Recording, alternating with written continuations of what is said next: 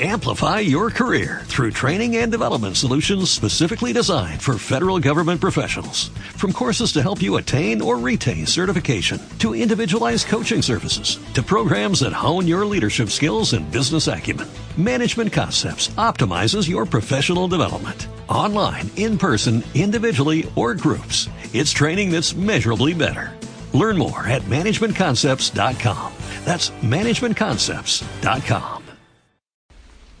Hola, muy buenas noches a todos.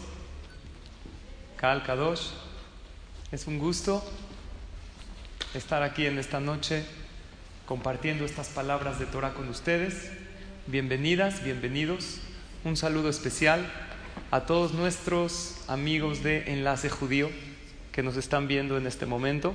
Es un gusto para mí que escuchen también estas palabras y que sean estas palabras de Torah para verajá y atzlajá de todos, de todas ustedes y de todo Am Israel. Esta noche vamos a continuar un poco con el tema que hablamos la semana pasada y vamos a aumentar más de aquellos seres misteriosos y fantásticos que Hashem creó en el mundo. La semana pasada hablamos de los Shedim. ¿Qué son los Shedim? Algunos lo traducen como los duendes, se llaman también los Mazikim. Y llegamos a varias conclusiones, que sí existen, y al saber que existen, entonces tenemos la conclusión que el mundo es más complejo de lo que pensamos y hay más cosas de las que vemos. El mundo no es nada más lo que ves. Y estudiamos que Hashem cuando creó a estos Shedim, hubieron dos creaciones. Número uno, la primera en Erev Shabbat y número dos en la Torre de Babel. Aquellos pecadores, un grupo se convirtieron en Shedim y de aquí vemos que al llegar Shabbat, despreocúpate y pon todo en manos de Hashem. Si Dios dejó su creación inconclusa. Nos enseña que cuando llega Shabbat Kodesh uno se tiene que desconectar de todo. ¿Cómo podemos protegernos de los Shedim? Primero que todo dijimos que el Maimónides con su fuerza ya los anuló. Quiere decir que casi hoy en día no hay. Podemos estar tranquilos. También varios Jajamim se acuerdan de Abayé, dijo en la Gemara que él puso un decreto que no hayan shedim en lugares donde la gente pasa y la Gemara nos da unos tips. Tefilá salva de cualquier daño. Cuando una persona siente un miedo o algo, siente impotencia, que alce sus ojos a Hashem y que le pida a Dios con sus palabras, estudio de Torah, que es lo que hacemos ahorita, que es maravilloso, salva a la persona, incluso cuando no está estudiando, por el hecho de estudiar Torah, comer pan en la mañana que se llama pachahrit, también salva de daños, durante el día y recitar el Shema en la noche antes de dormir es muy bueno.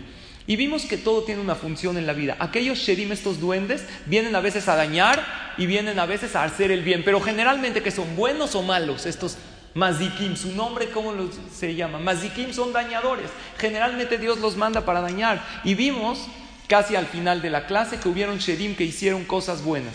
Bentemalión con Rabbi Shimon Bar Yochai que lo salvó de un decreto. La reina Esther traía a un Shed en forma de ella para estar íntimamente con Nahashverosh. Porque si no, ¿cómo Esther estaba con Nahashverosh? Entonces ahí traía a una Shedá, a un Shed mujer para que esté con Nahashverosh. Y Ashmedai que ayudó a Shelomo Amelech. ¿Para qué lo ayudó? Y aquí nos quedamos. El rey Salomón necesitaba construir el Bet Amigdash. Y no podía, Dios le dijo, cortar las piedras con qué material? Con metal. No se podía. Entonces tenía que capturar el Shamir. ¿Quién sabía dónde está el Shamir? Los que conocen toda la creación, que son los Shedim, estos duendes. Pero ¿quién es el rey de todos los Shedim? Ashmedai. Shelomo Amelech lo capturó por medio, acuérdense los nombres, de su ayudante que se llamaba Benayahu Ben Yehoyada. Y en el camino pasaron cosas muy interesantes. ¿Cómo lo capturó? Ya estudiamos la clase pasada. Le cambió el agua por vino y le puso una cadena con el nombre de Dios, porque los Shedim tienen mucho poder, pero no existe algo más poderoso que Hashem. Le puso una cadena con el nombre de Dios. Después llegó Ashmedai con Shelomo Amelech y se rebeló y dominó y gobernó Jerusalén. ¿Cuánto tiempo? Tres años por tres pecados que hizo Shelomo. El primer pecado, ¿cuál fue? Que tuvo muchas mujeres. La Torah lo prohíbe. El, pecado número dos, que el rey Salomón tuvo muchos caballos. La Torah dice, velo y arbelo susim. Y el tercer pecado que tenía mucho oro, acumuló mucho oro. El rey Salomón dijo, para mí no es pecado. ¿Por qué no es pecado? Porque Hashem no quiere que el rey tenga mucha opulencia. Veló y azul le babó, dice la Torah, para que no sea parte de Dios. Pero Shalomó dijo, a mí ve, velo azul, yo voy a tener mucho y no me va a pasar nada. Sin embargo, se desvió también. La Gemara nos cuenta que sucedieron varias cosas en el camino que Benayahu ben Yehoyadá tenía a Ashmedai. Estaba caminando Benayahu ben Yehoyadá con Ashmedai, el rey de los duendes. Pasan junto a una palmera y él, nada más por rozar la palmera, vean qué fuerza tienen los duendes. Roza la palmera y la tira. Y después están pasando por una casa y Benayau Ben le dijo a Ashmedai, vamos a esquivar la casa. Ashmedai dijo, no, para nada. Pasa derecho por la casa y ¿qué pasa? La destruye toda. Así a su paso, la iba destruyendo. Benayau Ben Yehoyada dijo, miren qué maldad, destruye la casa de los demás. En eso siguen en el camino, van en el camino al palacio del rey. Recuerden que Benayau Ben Yehoyada lo capturó para Shalomón Van pasando en camino a otra casa y de repente sale una mujer que vio cómo destruyeron la primera casa y le dice, por favor, por no me destruyan mi casa. Dijimos que algunas personas los pueden ver porque los sherim se parecen, estudiamos la clase pasada, en una parte a los humanos y en otra parte a los malajim. Entonces hay quien sí los llega a ver. Esta mujer cuando vio lo que hizo Ashmedai dijo, por favor no me destruyas, yo soy una mujer viuda todo lo que tengo es esta casa. Entonces Ashmedai se apiadó de ella y en vez de seguir derecho y destruir la que hizo, la brincó. Pero cuando la brincó se lastimó una de sus patas. ¿Cómo estudiamos que eran sus patas? patas de gallo, porque Dios lo dejó inconcluso. Se lastima una de sus patas, continúan y de repente Benayau y Ashmedai se topan con un hombre ciego que se desvió del camino los sherim que son buenos o malos, malos. ¿Qué debería de hacer Ashmedai que tiene la maldad con un hombre ciego? Empujarlo, matarlo. Sin embargo, Ashmedai como que ahí cambió. Lo agarró, le dijo, te llevo al camino. ¿Por dónde es? Y lo encaminó en el camino correcto. Esto le llamó la atención a Benayá. De repente siguen adelante y pasan por donde estaba un borracho tirado en la banqueta. ¿Qué hizo Ashmedai? Lo ayudó también, lo cargó, lo ayudó, le dijo qué necesitas y lo llevó a su casa. Continúan y de repente pasan por un lugar donde había una boda, una casa. Antes hacían las bodas en las casas, ¿no? No hace mucho. Entonces pasan por un lugar donde hay una boda, todo el mundo está festejando y contento y Ashmedai se pone a llorar. De repente continúan y pasan por un local de un zapatero. Y pasan por un local de ahí, de un zapatero, y escuchan que el cliente le dice al zapatero, hazme unos zapatos que me duren cuánto tiempo. Siete años. ¿Cuánto duran un par de zapatos? ¿Cuánto les duran?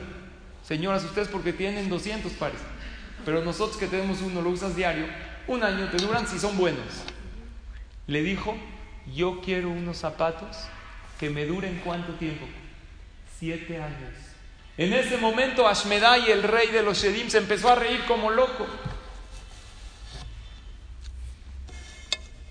Ahí no acaban las cosas misteriosas, siguen la trayectoria y de repente ven a uno que es adivino, que él dice, yo, soy, yo adivino el futuro.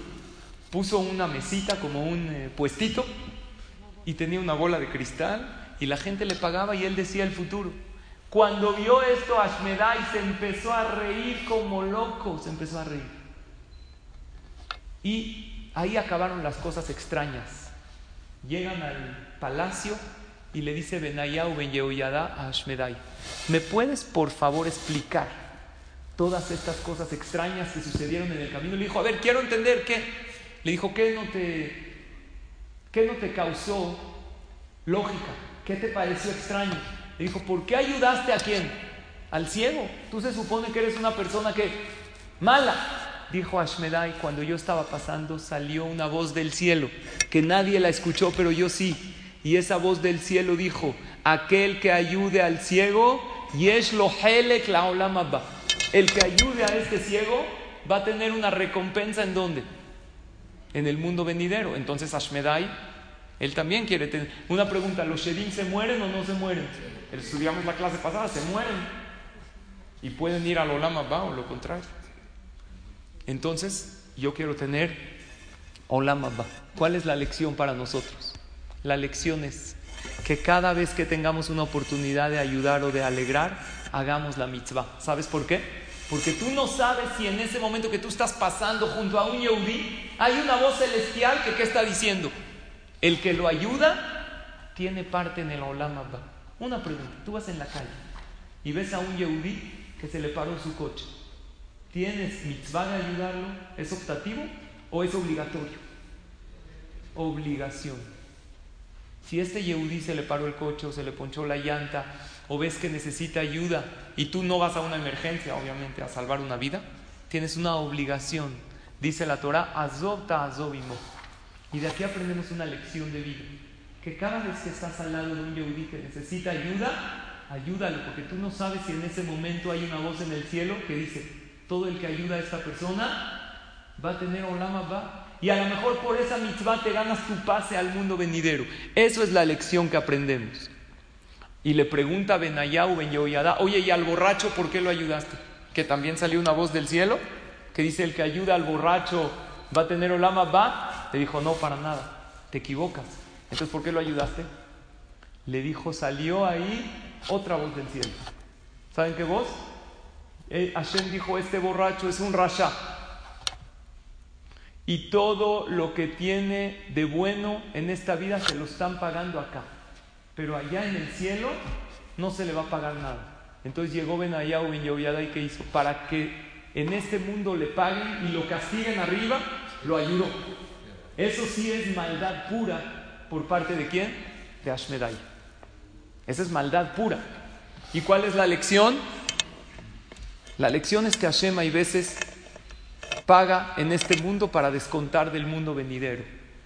Y hay veces una persona en el alcohol se pierde en el alcohol y muchas veces todos tenemos ese amigo que en las fiestas que, ¿cómo se pone? Si ya saben cómo me pongo, ¿para qué me invitan? ¿Sí o no? ¿Y qué dice? Chupa como albañil recién pagado y al final se arrepiente, se siente mal. La borrachera es algo que puede ser que uno lo disfruta en el momento, la pasa bien. Pero en la Torah nunca, ni siquiera en Purim, hay una mitzvah de perderse, de estar totalmente fuera de sus cabales. El Yehudi siempre tiene que estar consciente, siempre tiene que estar dentro de sus casillas. Si el alcohol no te puede sacar de tus casillas, ¿tú crees que un enojo a alguien que, que no se comportó como tú deseabas, eso sí te puede sacar de tus casillas? Claro que no. Eso es lo que aprendemos del borracho. Y le dijo, oye, pero ¿por qué? Cuando pasamos por el novio, estaba, estaban pasando ahí por la boda, todo el mundo se estaba riendo, estaban felicitando y tú llorando. ¿Por qué? ¿Qué le dijo a Shnedan? Pues Jadito se está casando, ¿qué quiere? Me apiadé de él, pobrecito, va a ser un esclavo de aquí en adelante. Por eso, le dijo, no. ¿Sabes por qué lloré? Porque todo el mundo estaba festejando la boda. Pero ¿qué crees? Este novio al otro día de su Sheba Berajot se va a morir. Y por eso yo lloré. Oye, pero los Shedim son malos, pero tienen un sentimiento. Ahí le pegó el sentimiento, le ganó. Oye, ¿y por qué te reíste cuando estabas pasando junto al zapatero que dijo, oye, yo quiero unos zapatos de siete años? Le dijo, este hombre que está pidiendo unos zapatos de siete años no va a vivir ni siquiera siete días. Me reí de él. Entonces, ¿por qué del novio te dio lástima? Porque del novio todo el mundo estaba ilusionado, de la nueva pareja. Hasta él le pegó. Pero una persona que piensa, oye, hazme unos zapatos para siete años. ¿Y cuánto iba a vivir? Ni siete días iba a vivir. ¿Y cuál es la lección? Que nadie tiene la vida comprada. Sí hay que hacer planes a futuro y confiar en Hashem. Pero saber que el mejor día de tu vida, ¿cuál es? Hoy. Y que hay dos días en tu vida que no puedes hacer nada. Ayer y mañana. Hoy es un día que puedes hacer de tu vida una vida maravillosa. Y por último, ¿por qué cuando pasaste junto al adivino, que él dice que adivina el futuro y que sabe todo lo que hay, ¿por qué te reíste? Dijo, porque este adivino, él puso su bola de cristal y la gente le pagaba. ¿Y él por qué lo hace este adivino? Pues para vivir, es un parnasá. ¿Pero qué crees? Abajo del puestito en donde él estaba, ¿sabes qué había?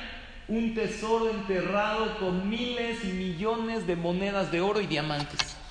Entonces, ¿qué quiere decir? Que el Señor cobra 30 pesos la consulta. Y él dice, dice que es muy adivino, que sabe el futuro, que sabe lo que hay. Abajo de él hay un tesoro.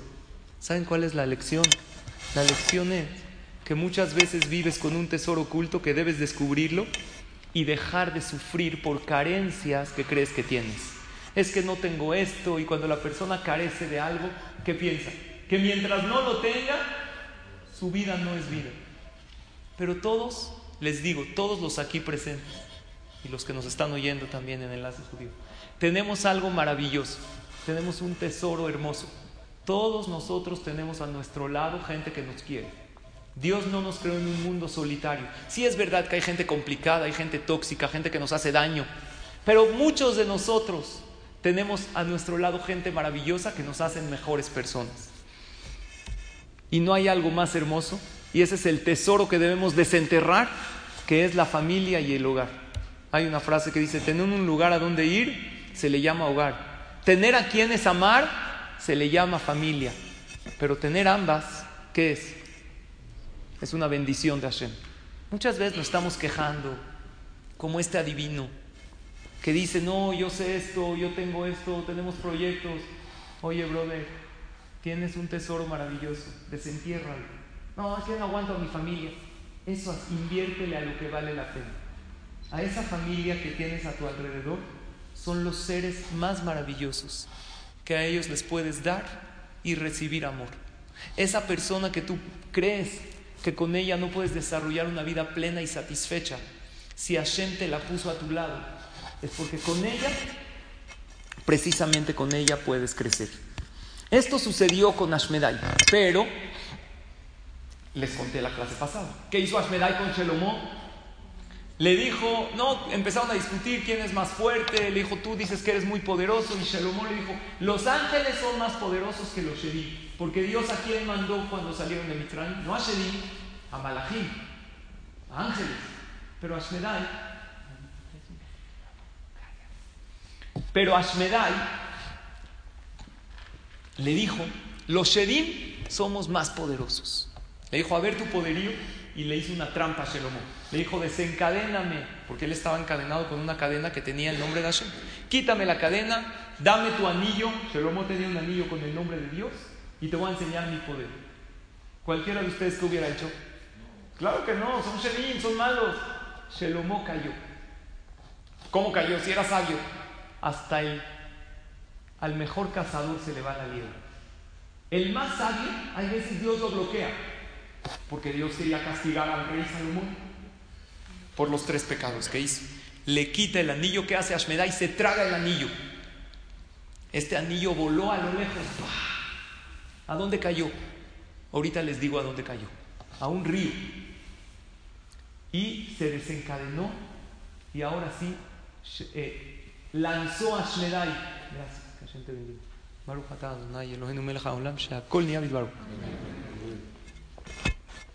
lanzó a Shmedai a Shelomo Amelech 400 kilómetros lejos de Jerusalén. Y él gobernó Jerusalén por tres años y se formó Ashmedai en la forma de Shelomo. los Shedim pueden cambiar de forma. Ahora vamos a hablar qué pasó con Shelomo. ¿Qué pasó con Shelomo Amelech?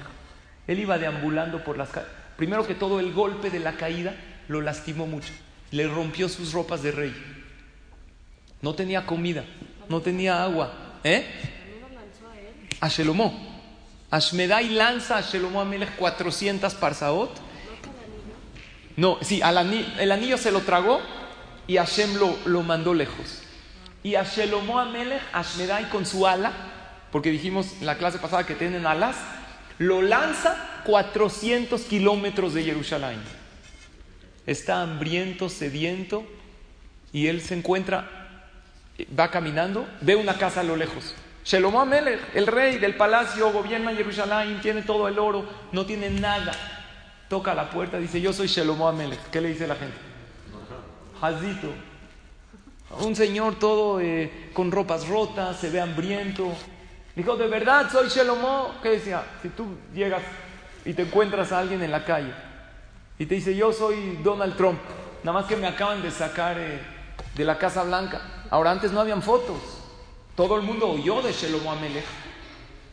Vamos a decir que uno lo vio. ¿Cuántas veces lo habrá visto? Una vez no se le grabó su imagen. Y así con ropas rotas no se veía. No tenía corona de rey. Todo el mundo se burlaba de él. Un viejito, se le olvidó tomar sus medicinas. Le daban acá. Por favor, denme, yo soy Shelomo Amelech, llévenme a Jerusalén, soy el rey. La Gemara dice que los niños se burlaban de él y le echaban piedras a Shelomo Amelech. Maldad de los niños, está mal, no deben burlar de alguien, aunque esté enfermo. Nadie le creía, pero Shelomo estaba pagando su castigo, su castigo por los tres pecados que hizo. Pero yo quiero que ustedes vean que Hashem es misericordioso. Y aun cuando Dios castiga, Hashem se puede ver la piedad. Uno piensa que cuando Dios lo está castigando, ¿qué está viviendo? Está viviendo pura, puro midata din. Pero no es así. ¿Por qué no es así? Dios le dijo a Moshe Rabinu, no hagas guerra contra Moab. Había un pueblo que se llamaba Moab. ¿Por qué no? Si los moabitas eran malos. Dice la Gemara, dos joyas van a salir de ese pueblo. ¿Quién es la primera? ¿Quién sabe? Ruth, que era la bisabuelita de David. Pero había otra joya, Naamá. ¿Quién es Naamá? ¿Alguien oyó de Naamá? Oímos de Naomi. ¿Quién es Naamá?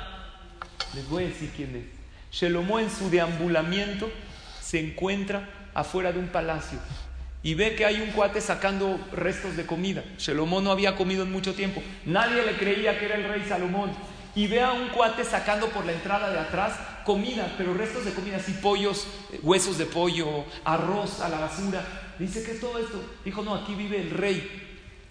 Era en un, un reino que era el rey de Amón. Le dijo, aquí vive el rey de Amón y yo soy su chef, soy su cocinero. Le dijo, y yo también saco la basura. Le dijo Shelomo, ¿puedo yo sacar la basura? Nada más dame un rinconcito para dormir y un poquito de comer. Llevaba días sin comer, no tenía lugar donde dormir. Le dijo, ok. Shelomo Amelech, aunque sea encontró un rincón, todavía nadie le creía. Ahora escuchen, señoras y señores, ¿cuánto tiempo aguanta uno en Galut? Sin dormir, sin comer. Shelomo, ¿cuánto tiempo estuvo? Tres años. Fuera, ahora, no es de que estaba acostumbrado a lo que nosotros somos. Era el rey, nadie tuvo tanto oro, tanto lujo, tanta comida y bajó hasta lo más bajo. Imagínense el sufrimiento. Entonces encuentra a este chef, le dice, ¿puedo yo ayudarte a sacar la basura? Empezó a sacar la basura, comía un poquito y dormía. Un día le dijo al chef, oye, eh, yo veo que tú estás cocinando, ¿quieres que yo te ayude a cocinar? Le dijo, ¿tú quién eres? Un hombre de la calle. Le dijo, déjame, yo sé. Shelomo Amelech era el hombre más sabio, sabía cocinar, sabía todo. No había algo que no sabía. Y aparte era rey, él sabe cómo le gusta al rey. Vio que le ayudaba, le dijo, Shelomo, ¿puedo cocinarle hoy yo al rey? Le dijo este chef, ¿estás loco? Tú eres un hombre de la calle, un limosnero. Eh, déjame intentar. Agarran, le cocina, le llevan el platillo al rey, lo prueba el rey y ¿qué dijo? Quiero hablar con el chef. ¿Se acuerdan de la película de Ratatouille? Todo está en la Torah, ¿ok? Quiero hablar con el chef. Lo manda a llamar al chef, dijo, ¿quién cocinó esto? El chef directo que le dijo, yo no fui. Pensó que estaba horrible. Le manda a llamar a Shelomo, a ver tú, te puse aquí de chalante, confié en ti, cocinaste algo, el rey me va a matar, a ver qué cocinaste. Le dijo Shelomo, yo voy con el rey. Le dijo, ¿tú cocinaste esta comida? Le dijo, sí. Le dijo, pues de aquí en adelante yo quiero que tú seas mi cocinero. Nunca en la vida probé algo así. Shelomo Amelech Baruch Hashem sube de puesto de qué? Antes era vagabundo, después era basurero platos y luego ya se hizo chef del rey, aunque sea. El rey tenía una hija. ¿Cómo se llamaba? Nama. muy bien. Ya se imaginaron. ¿Cómo sigue el cuento? A ver, imagínenselo. Nama ve que hay un mesero que trae la comida. Ya se, ya veía bien, ya era el chef. Ya le dieron una habitación en el palacio, ya se arreglaba. vieron que era muy apuesto, que tenía midotobot, que tenía derejeres. ¿Qué le dijo a su papá? Me quiero casar con él. Dijo su papá, ¿con él? Él es, el, es un mesero, es un igir, es un chef. No, no, tú te tienes que casar con un príncipe. Papá, yo me voy a casar con él, no hay otro. Y ustedes saben que cuando a una mujer se le mete algo a la cabeza, ¿qué es más, es más fácil sacarle la cabeza que el algo. Entonces no había manera de convencerla. Y Shelomo Amelech también así, cuando le servía la comida al rey, le cerraba el ojito a Naaman. Entonces se enamoraron y el rey y la reina, ¿qué dijeron? Estos dos, si siguen así, si mato a Shelomo, lo van a culpar que lo mató. Le dijo el rey a su hija, la única manera que te puedas casar con él es yo te desheredo y te vas con él a donde quiera. Le dijo su hija, pues me voy el rey agarró a uno de sus sirvientes y le dijo, estos dos, Shelomó y Naamá, déjalos ahí en el desierto abandonados. Shelomó seguía cumpliendo su condena. En el Amón, en el palacio de Amón, no sé dónde queda, pero es el palacio, así cuenta la Gemara. Están Shelomó y Naamá en el desierto solos. De repente, Shelomó y Naamá no tienen comida. Le dice Naamá Shelomó, ¿y ahora qué hacemos? Dijo, a ver, ahí hay un río, voy a pescar algo para ti. ¿Shelomó sabía pescar o no? Todo sabía. Sabía todas las ciencias del mundo. Pesca un pez gordo grande. Le dice a su esposa, Naamá, cocínalo. No, pues cocínalo tú, tú eres el chef. No, en lo que vengo, voy por algo. Lo abre Naamá y ¿qué ve ahí? El anillo. De repente, ¿qué siente Shelomó? Que se está acabando su castigo. Ya habían pasado, sintió el espíritu de Akadosh Barujú en ese momento. Que Hashem está con él. Dijo Shelomo, si Dios ya me mandó el anillo con el nombre de Dios, quiere decir que mi condena, que mi castigo terminó. Le dijo a Naamá, espérame aquí, voy al Sanedrín, voy a Jerusalén. Shelomo ya tenía fuerza, ya no estaba herido, ya pasaron tres años. Agarra un animal, ¿hablaba con los animales o no? Claro, le dijo, llévame a Jerusalén, él hablaba.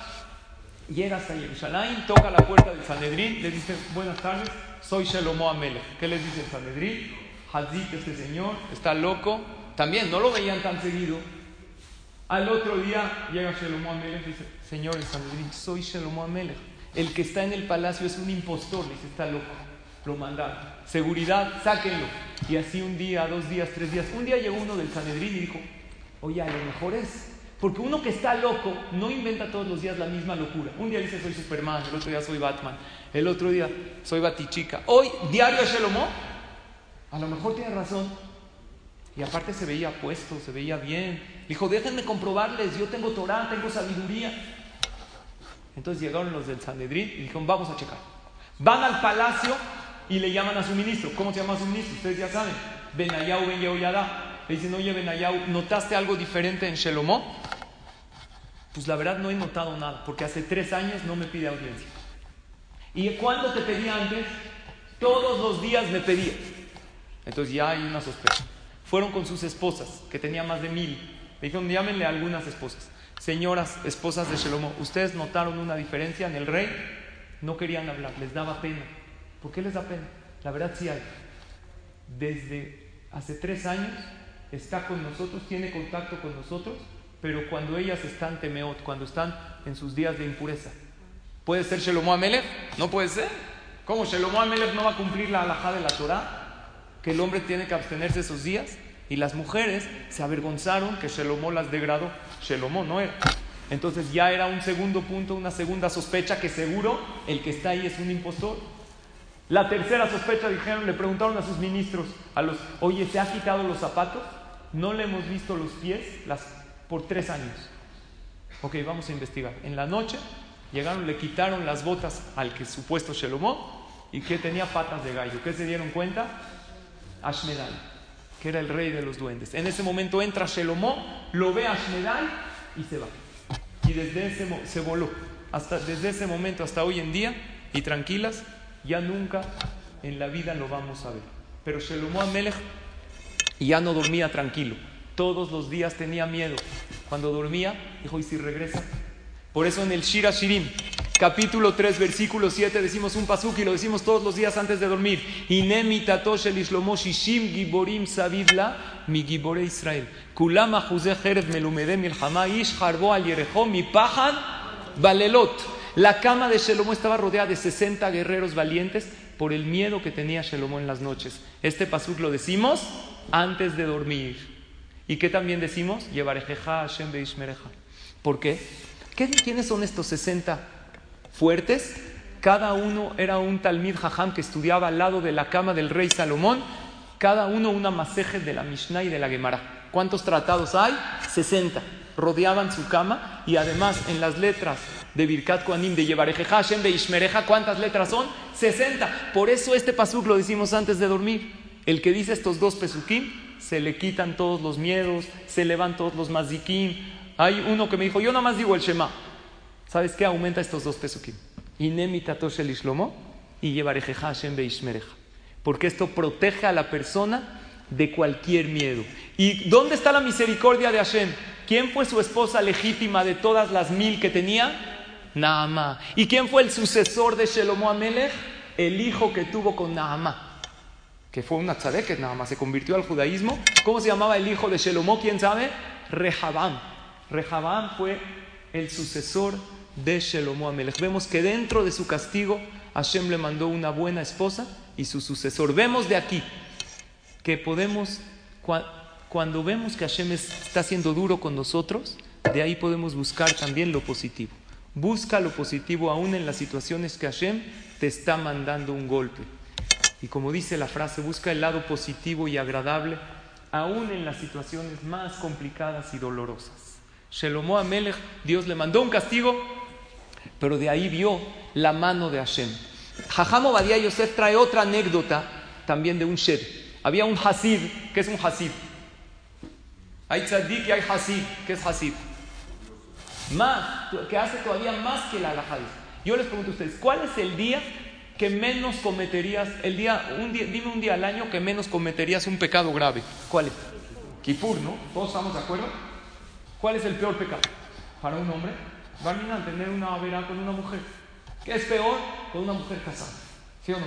Había un Hasid, que era tzadik grande.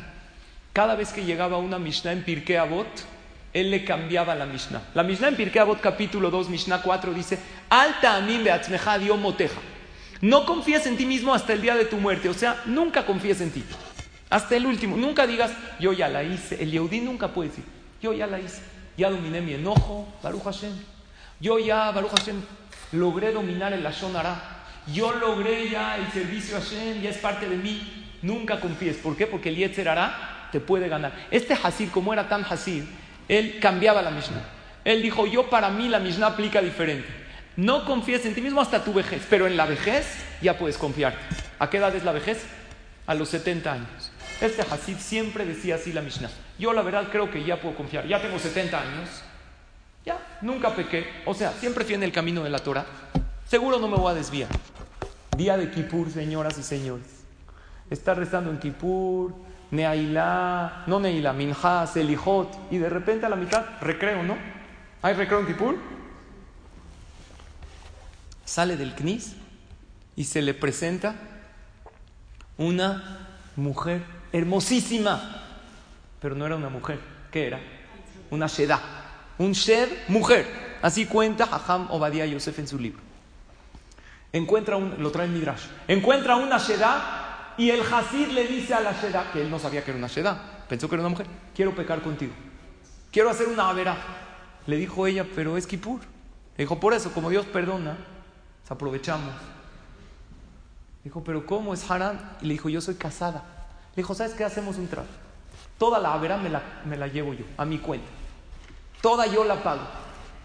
¿Qué opinan de este Hasid? ¿Qué Hasid? No es Hasid, es un de lo peor. ¿Hay discusión ahí si pecó con ella? O si a la mitad, antes de pecar, de repente se despertó y dijo, ¿qué voy a hacer? No puede ser, es Yom Kippur. Ahora, ¿qué edad tenía el Señor? 70 años. ¿Cómo puede ser? Le dijo la Sheda, te voy a decir la verdad, yo no soy una mujer. No te mortifiques. Me mandaron del Shamaim una prueba para ti para que sepas que la persona nunca tiene que confiar en sí misma. Ni siquiera cuando es anciano y ni siquiera en Kippur uno tiene Yetzerara. Lo que dicen Jajamim que no hay Satán en Kippur no es que no hay Yetzerara, que no hay acusador en el cielo. Claro que hay Yetzerara. ¿No se nos antoja comer una coquita fría con hielitos a la mitad de Musaf? ¿Se te antoja en Kippur? A mí sí. Claro que se antoja, hay Yetzerara, pero no hay Satán. Por lo tanto, aquí vemos otra vez que Hashem mandó a un Shed para enseñarnos cosas importantes. Una pregunta más. Ya que estamos hablando de seres fantásticos y vamos a ir cerrando la clase, ¿existen los extraterrestres o no existen? La ciencia, ¿qué dice? ¿Han comprobado algo? ¿La ciencia?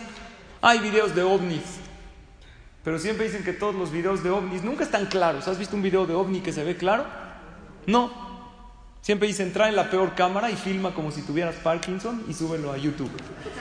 Nunca has visto un video de ovni clarísimo que se ve todo. Según la Torah, según la ciencia no se ha comprobado nada. Según la Torah, ¿existen los extraterrestres o no existen? ¿Existen según la Torah? ¿Qué dice la, o no dice? Eh, el Rebe de Lubavitch decía que si tenemos un universo tan grande, no podemos limitar a Dios y decir que nada más hay seres humanos acá.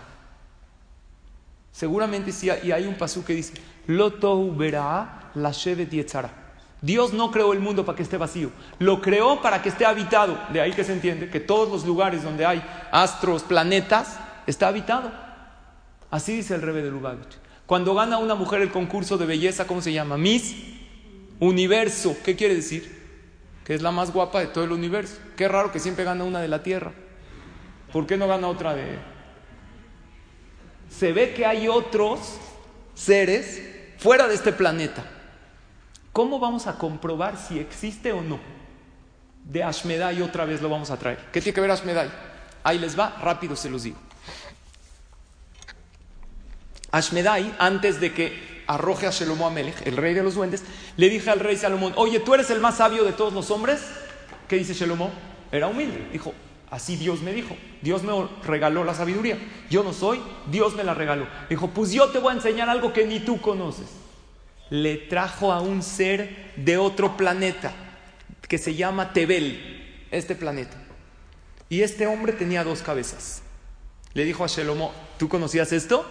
¿Verdad que no? Entonces no eres el más sabio, ahí está que yo soy más sabio que tú. El rey Salomón lo vio y no lo podía creer. Le dijo, ¿tú de dónde vienes? Le dijo, vengo de otro planeta. Oye, ahí en Tebel, ¿tienen sol y luna? Le dijo, sí y aramos la tierra y tenemos animales. Le dijo, de, del lado de ustedes, ¿de dónde sale el sol? en la tierra, ¿de dónde sale el sol? Ustedes díganme. Del este. Dijo, de nuestro lado sale del oeste y se mete del este. Ah, mira, qué interesante.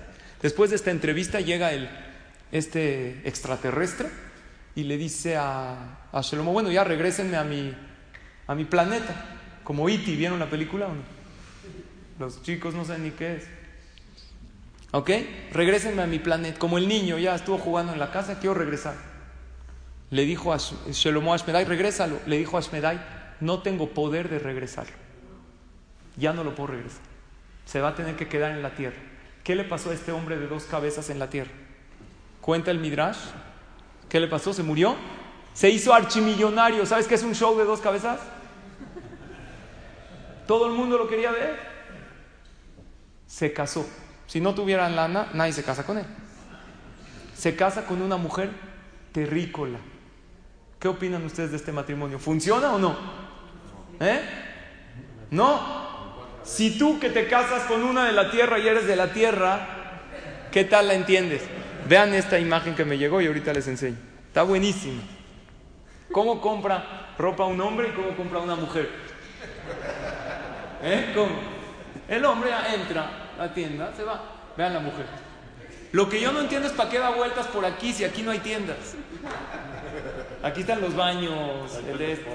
Da, vueltas, Imagínate uno de, de otro planeta, de Tebel, con una terrícola. Pero se casó porque tenía dinero, porque él ya no pudo regresar.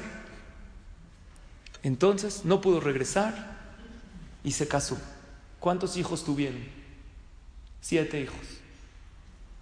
¿Cómo eran? ¿Humanos o extraterrestres? Seis salieron con una cabeza. Siete, el séptimo, con dos cabezas. O no decía el séptimo, uno de los siete con dos cabezas. Cuando se muere este extraterrestre, dejó la herencia igual para todos los hijos. Llegan todos los hijos con Shelomo Amelech, tenemos un problema. ¿Qué problema?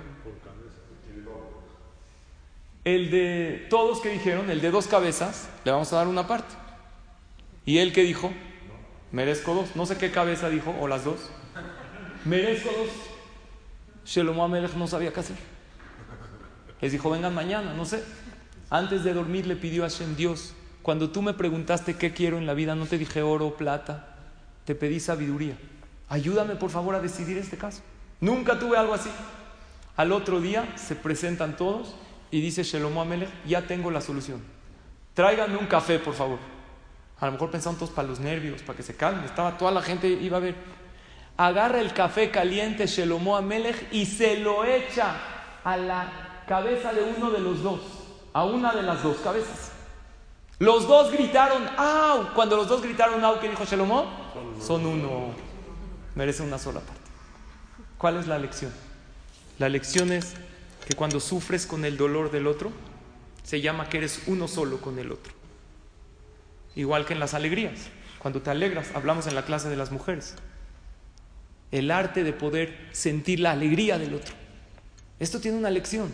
Shelomo Amelech dijo, si gritaron los dos, quiere decir que son uno, le tocó una sola parte. Ahora, ¿qué pasa con este mundo Tebel, donde trajeron a este extraterrestre? Dice el Otsara Midrashim, el mundo Tebel está a 500 años de distancia, no sé a qué velocidad. También la vez pasada me preguntaron qué comen los Shedim, no lo sé. Tenemos libros, no todo lo podemos entender. Hoy estamos estudiando cosas que tienen fuente. Ese mundo Tebel está a 500 años de distancia. Hay 365 tipos de criaturas. Algunas tienen el cuerpo de toro y hablan como personas y algunos tienen dos cabezas. Y ahí dice que algunos tienen dos cabezas y cuatro ojos, pero no si cuatro ojos en cada cabeza. Entonces como ya no sabía, ya no lo puse. Pero, entonces, ¿esto puede probar que hay extraterrestres? Sí, ¿no? Pero hay quien dice que todos estos midrashim no son literales. Por lo tanto, no podemos sacar aparentemente conclusiones de aquí. Entonces se queda en una incógnita. Hay discusión. El rebe de Lubavitch, como les dije, decía que sí. Decía que si tú dices que no hay seres inteligentes en otro planeta, estás limitando el potencial de Hashem. Hay muchísimo universo. Es como, así dice el rebe de Lubavitch, es como si hay un campo entero y hay nada más una plantita sembrada. No puede ser. Seguro hay. Y más que este jajam estudiaba el midrash literal. ¿Ok?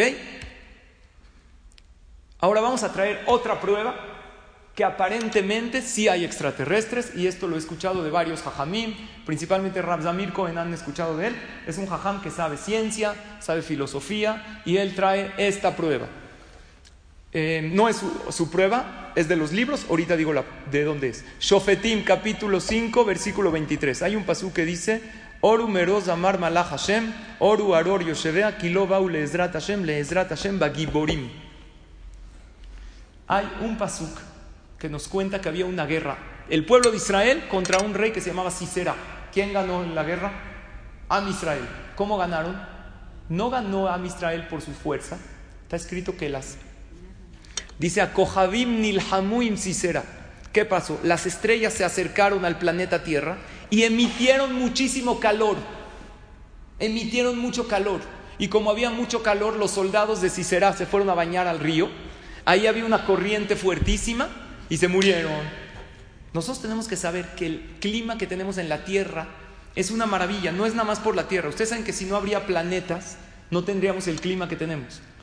¿Por qué? Porque los planetas están acomodados, lo estudiamos también en una clase de mujeres, de manera exacta que si estarían un poquito más cerca, más lejos, la gravedad sería, cada planeta, por la masa que tiene, tiene una gravedad. ¿Qué es más grande, la Tierra o la Luna? La Tierra, por eso tiene una gravedad perfecta. En la Luna tiene menos gravedad y las cosas pesan menos. En Marte hay un estudio que algo que pesa 100 kilos en la Tierra, pesa 37 kilos en Marte. Entonces a uno le dijeron, no te preocupes, no estás gordo, nada más estás en el planeta equivocado. No pasa nada. En Marte pesa 37 kilos el Señor. Así es porque la masa genera una gravedad. Cuando las estrellas se acercan a la tierra, ¿qué pasa? Empieza a haber muchísimo calor y los soldados se meten al río, se los lleva la corriente, gana el pueblo de Israel. Entonces, ¿quién guerrió? ¿Am Israel? Las estrellas guerrean. Hubo una estrella que no guerrió. Meroz. Esta estrella Meroz no se movió de su lugar. Dice el Pasuk, ¿por qué? Hicieron un cántico cuando ganó el pueblo de Israel. Maldito, maldigan a Meroz y a los habitantes de ella, porque no acudieron en ayuda del Eterno. Ellos no quisieron ayudar al pueblo de Israel y le pidieron o hicieron algo para que no se mueva el planeta. ¿Qué es Meroz? Así explica la Gemara en Sanedrín, que Meroz es una estrella. ¿Y qué dice el Pasuk? Que en esa estrella hay que habitantes. Entonces, ¿qué se ve claramente? ¿Que hay extraterrestres o no? Se ve que sí. De este pasuk se ve que sí. Esta prueba la trajo Rav Zamir Cohen, que Meroz es una estrella y vemos claramente que hay habitantes y aparentemente podemos decir que sí, pero no saquen conclusiones porque no es tal cual como hay habitantes. ¿Cómo son los habitantes? ¿Como nosotros? Entonces, en un Midrash vimos que hay dos cabezas, pero no sabemos cómo son. A lo mejor se refiere a otra cosa. En el Sefer Aberit, tomo 1, capítulo 3, inciso 2, dijo, estos habitantes pueden tener inteligencia, pero no tienen libre albedrío como los seres humanos, solo en algunas pocas cosas, como animales. ¿El animal tiene libre albedrío o no? A lo mejor tiene libre albedrío si comer la paja o no, pero no si hacer el bien o el mal. Entonces dice el Sefer Aberit que si hay extraterrestres no pueden tener libre albedrío, por, porque si tendrían libre albedrío, Dios les tendría que haber entregado unas leyes y nosotros sabemos que la única Torah, ¿cuál es? Torah, Hat y el Ajem. No existe otra. Si no tienen libre albedrío, ¿por qué maldición? Muy bien. Si no tienen libre albedrío, ¿por qué? Porque a lo mejor en eso sí tienen. Si ayudar o no ayudar. Como animales. No sabemos exactamente cómo. Es buena pregunta. Ahora, no pueden tener Torah. Porque la Torah hubo nada más uno. Ahora, ¿puede ser otro pueblo elegido en otro lugar? No. Porque Am Israel, Am Ehad dice la Torah. Goy Entonces, ¿no pueden, pueden, haber dos pueblos elegidos? Dice Jacob, a lo mejor Baaretz, pero en otro lugar hay. No parece. Al parecer somos un único pueblo elegido, hijos de Abraham, Isaac y Jacob, y, y, una única Torah. No podría. Para que haya libre albedrío tiene que haber libro de leyes, ¿no? Hacer el bien o el mal. Y no puede haber otro libro de leyes más que la Torah. Pero lo que sí tenemos que saber es que dice el Tiferet Israel que en otros mundos que pasaron, ahí sí podría haber otro Adán, otra Jabá, otro pueblo elegido. Dice el Tiferet Israel en la introducción al Seder Nezikin que existen mundos anteriores y existirán mundos posteriores, y este es el cuarto mundo de siete. Y en los anteriores y posteriores sí podría haber seres con libre albedrío. O sea, estamos en el, así es el Tiferet Israel.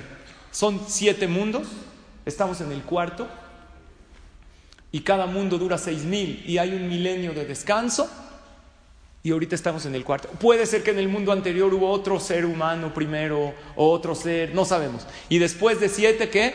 Todo regresa al tohu babou, todo regresa al vacío. Ahora, ¿podemos entender algo así? La verdad no. No sabemos ni qué hubo antes, ni qué habrá. Entonces, ¿para qué lo estudiamos? ¿Saben para qué? Para llegar a la conclusión que no entendemos. Que hay un ser tan grande que si no entiendes cosas tan maravillosas, ¿cómo vas a entender? Pasó una tragedia hace poquito, Barminan, con una niña. Y la gente se está preguntando, ¿pero cómo puede ser? No entendemos los caminos de Hashem. Pero ahí es cuando puedes dar un voto de confianza.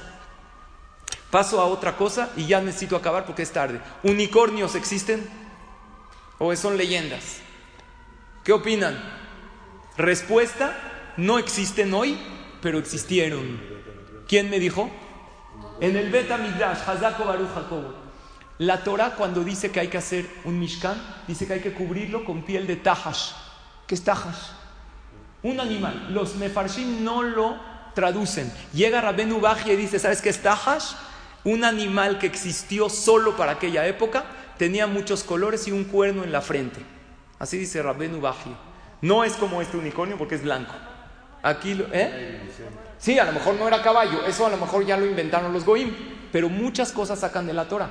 Y los unicornios con alas, que se llaman Pegasos, eso tampoco tenemos conocimiento alguno que existieron, esos ya son cuentos, pero que sí existió en alguna vez. Entonces, ¿qué vemos de aquí? La Torah es enorme, es extensísima. Y hay muchísimas cosas que ni siquiera... La, la espada en la piedra, ¿vieron? Perdón por muchas películas hoy. ¿Dónde, ¿Dónde salió esa historia? ¿Se acuerdan? Que no la podían sacar. De Moshe.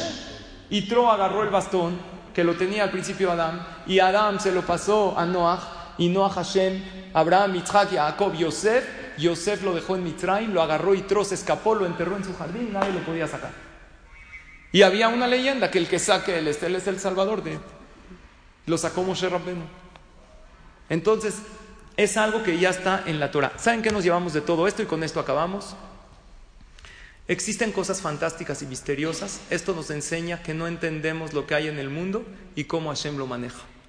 Vive más tranquilo. No entiendes los caminos de Hashem. El no entender nos da una oportunidad de confiar. Si alguien te dice, oye, ¿alguna vez estudiaste el tema de los extraterrestres? Ya puedes contestar sí.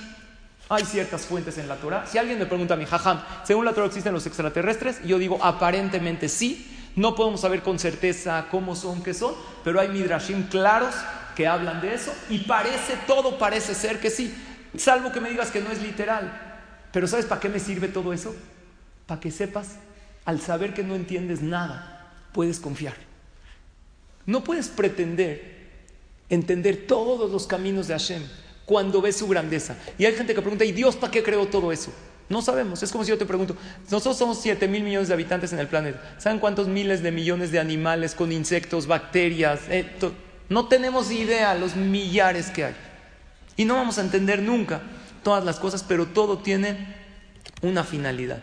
Y al vivir tranquilo, eso te quita el estrés. Y esto sí nos sirve, porque el exceso de estrés repercute negativamente en el sistema inmunitario. Por lo que a más estrés, más riesgo de enfermar.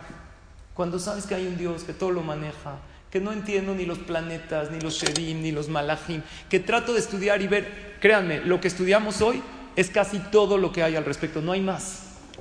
Vean, me metí a libros interesantes, Jajamim, que hablan de... Todos traen la misma prueba, todos dicen aparentemente si existe. Hoy tuvimos el zehut de estudiar un tema que no es muy hablado en clases, pero esta es la conclusión, de no entendemos todo y por lo tanto vivir más tranquilos. Y por último, lo que estudiamos las lecciones de Ashmedai, número uno, no dar la vida por segura, porque la vida es pasajera, hay que aprovecharla como aquel que pensaba que va a vivir siete años. Y tienes la solución cerca de ti, ahí está. Abre los ojos e identifícala. Ese brujo pensaba, no, yo adivino el futuro, papito. Tienes aquí un tesoro escondido, tienes a tu familia maravillosa. No trates de buscar allá, acá. Aquí búscalo. La solución muchas veces está contigo. Y como Shelomo Amelech aprendimos, dentro de la oscuridad encuentra la luz. El único pueblo elegido está aquí en la tierra y tú eres parte de él. Eres un Yehudí único e irreemplazable. Dios nos creó, sí, para que no entendamos todo, pero para que sepamos que no entendemos y que Baruch Hashem tenemos Torah, que somos un pueblo elegido, que nada más hay uno, puede ser que haya vidas en otro, pero aquí nada más hay uno. Oye, en el mundo anterior, en el que entras, estamos en el cuarto, ¿qué va a pasar? No sé qué va a pasar, pero sé qué pasa hoy. Sé que hoy tengo una vida, sé que tengo una Torah, sé que tengo una familia. Oye, pero el gobierno, la economía, hay que confiar más, hay que entregarse más. Cuando veo tanta grandeza, si un empresario llega, este ejemplo me encanta. Un empresario no sabes exactamente cómo maneja su empresa, cómo esto, pero te dice, ven, ven, ven para acá. Y te enseña sus cuentas, su poderío, sus mansiones. Dice, mira, no sé cómo la maneja, pero se ve que es muy poderoso. Puedo confiar en él. Eso es lo que Hashem quiere que tengamos. Si de todo esto salimos con más confianza y saber, mira, puede ser que exista, puede ser que no, pero sé que Hashem está conmigo y con las lecciones que aprendimos la clase pasada, con un Shema, con un estudio de Torah, Shishim Giborim, ¿cómo se protegía Shlomo Amelech con esto que estamos haciendo? Esto es maravilloso, el reunirte, el venir con tu pareja, con tus hijos a una clase de Torah, a estudiar un poquito, a cultivarte, aparte de la paz que te da, te protege. Bueno, les agradezco a todos por su asistencia y por su atención. Y Bezrat Hashem, nos vemos la próxima para dar cierre a este curso de las conferencias. Amplify your career through training and development solutions specifically designed for federal government professionals. From courses to help you attain or retain certification, to individualized coaching services, to programs that hone your leadership skills and business acumen, Management Concepts optimizes your professional development. Online, in person, individually, or groups, it's training that's measurably better. Learn more at managementconcepts.com. That's managementconcepts.com.